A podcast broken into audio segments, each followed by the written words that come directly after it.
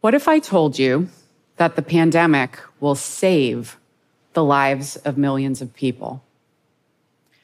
It's a difficult thing to consider, given how many loved ones we've already lost. But throughout the course of human history, massive public health crises have resulted in innovation in healthcare and technology.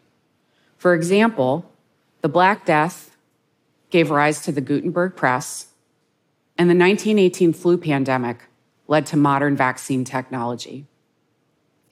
The COVID 19 pandemic has and will be no different. Just look at our vaccines, normally developed over many years, and the mRNA vaccines were deployed in a mind blowing 11 months. How is that even possible?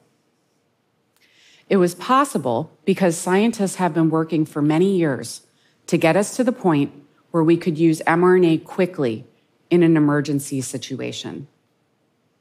Specifically, we've been working on how to help mRNA with its biggest problem, which is that it doesn't normally go to the right places inside of our bodies. Fortunately, we got around that problem just in time, and I'd like to tell you about the technology that we use to do it. When mRNA is administered, it's injected into our muscles or our bloodstream, but we actually need it to go inside of our cells. Unfortunately, mRNA is fragile, and our bodies will destroy it before it goes very far. You can think of mRNA like a glass vase that you'd like to send in the mail. Without a box and bubble wrap, it'll break long before it's been delivered. And without an address on the box, your postal delivery service will have no idea where to take it. And so, if we're going to use mRNA as a therapeutic, it needs our help. It needs protection, and it needs to be told where to go. And that's where I come in. For over five decades, scientists and engineers like myself have been creating the shipping materials for nucleic acid drugs like DNA and RNA. Through trial and error, we've created packages that deliver intact bases to the wrong address, that deliver to the right address, but with a broken vase, packages that get ripped apart by attacking dogs, and packages that throw out the mail carrier's back. It's taken many years to get the science right. Let me show you the result these tiny balls of fat that we call lipid nanoparticles. Let me tell you what they are and how they work. So, first of all, nano just means really, really small. Think of how small a person is compared to the diameter of the Earth. That's how small a nanoparticle is compared to the person. These nanoparticles are made up of several fatty molecules called lipids. Fat is an awesome packing material, nice and bouncy. Interestingly, our cells are also surrounded by fat to keep them flexible and protected. Years ago, scientists had the idea to create lipid nanoparticles that would act like a Trojan horse. Because the lipids in the nanoparticle look similar to the membranes that surround our cells, the cells are willing to bring the nanoparticle inside, and that's when the mRNA is released into the cell. So, what exactly are the lipids in these nanoparticles? There are four ingredients in addition to the mRNA, and I'll tell you about each one. First, there's a lipid called a phospholipid. This is the primary ingredient in our cell membranes, which are the walls of fat that separate the insides of our cells from everything that surrounds them. Phospholipids have a head that likes water and a tail that likes other fatty things. So when you throw a bunch of phospholipids together in water, they form this beautiful structure called a lipid bilayer. Here, the heads face the inside and the outside of the cell, which is water, and the fat loving parts of the molecule hang out together in the middle. In lipid nanoparticles, phospholipids have a similar role of keeping all of the other ingredients organized. Second, there's a lipid called cholesterol. Why If cholesterol has a bad reputation, would we want to use it in a therapeutic nanoparticle? It turns out that while cholesterol can be bad when it's in our bloodstream, it's actually a really good thing for our cell membranes. And that's because those phospholipids I just told you about, they are entirely too free with themselves and they are prone to falling apart. Cholesterol is a stiff molecule that wedges itself in between the other lipids to fill in the gaps and hold them all together. It plays a similar role in our lipid nanoparticles. It provides structural support so the nanoparticles don't fall apart in between the injection and when they get into our cells. Third, there's a lipid called an ionizable lipid. Here, ionizable means that when these particles are in the bloodstream, they're neutrally charged, which helps with their safety. Then they switch to a positive charge inside of our cells, which helps them release the mRNA. Ionizable lipids are special because they have to be made in a lab, and scientists around the world have tested tens of thousands of these materials to find ones that are good at delivering mRNA safely. And because they're made in the lab, they tend to be proprietary to the company that invented them.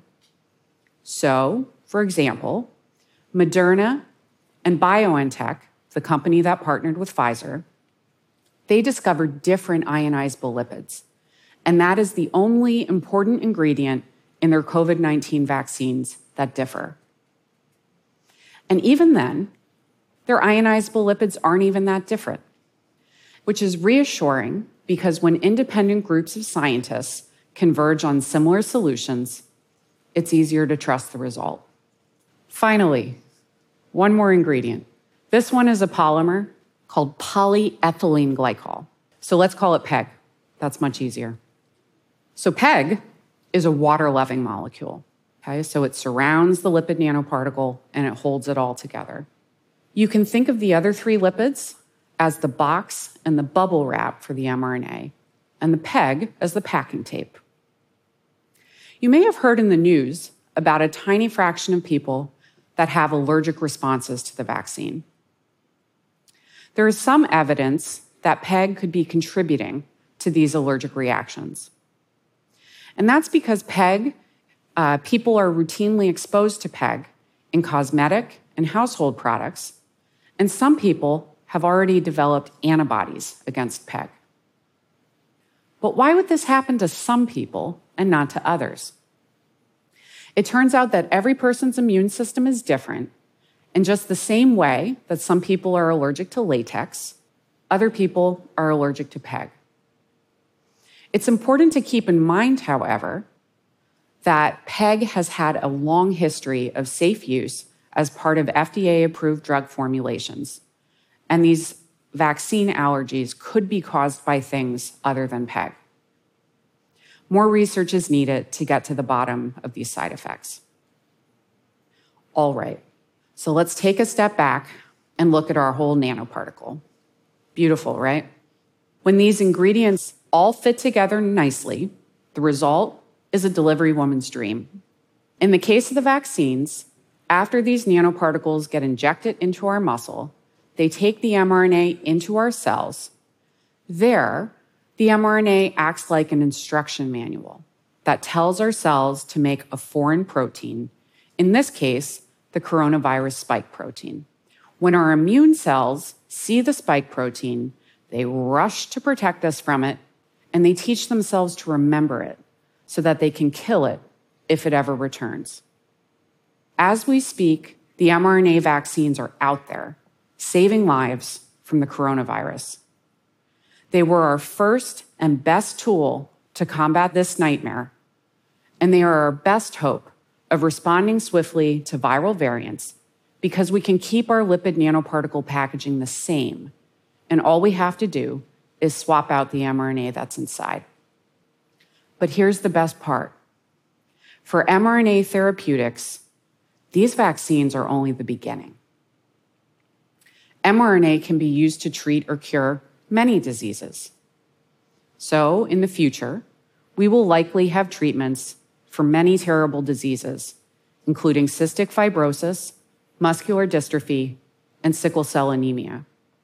These diseases are caused by mutated proteins, and we can use mRNA to ask our cells to make the correct version of these proteins. We'll have treatments for cancer, breast, blood, lungs, you name it. Here, we'll use mRNA to teach our immune cells how to find and kill cancer cells.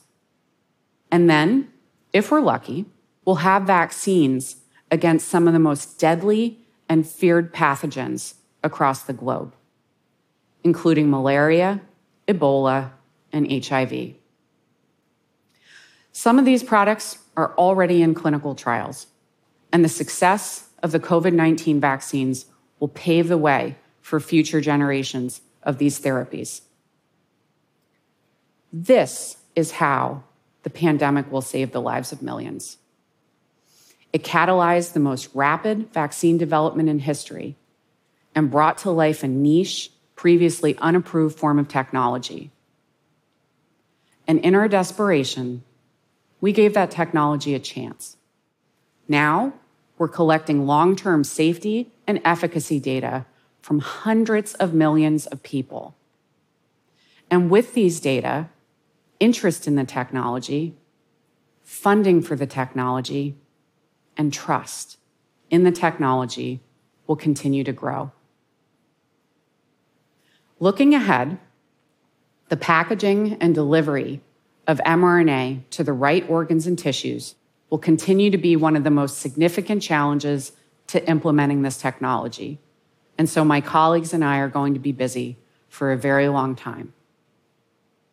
Ultimately, I'm here with a message of hope. We are on the cusp of a revolution. mRNA is about to change the world forever, and it's all thanks to these fatty little balls that take this miracle medicine to exactly where it's needed. Thank you.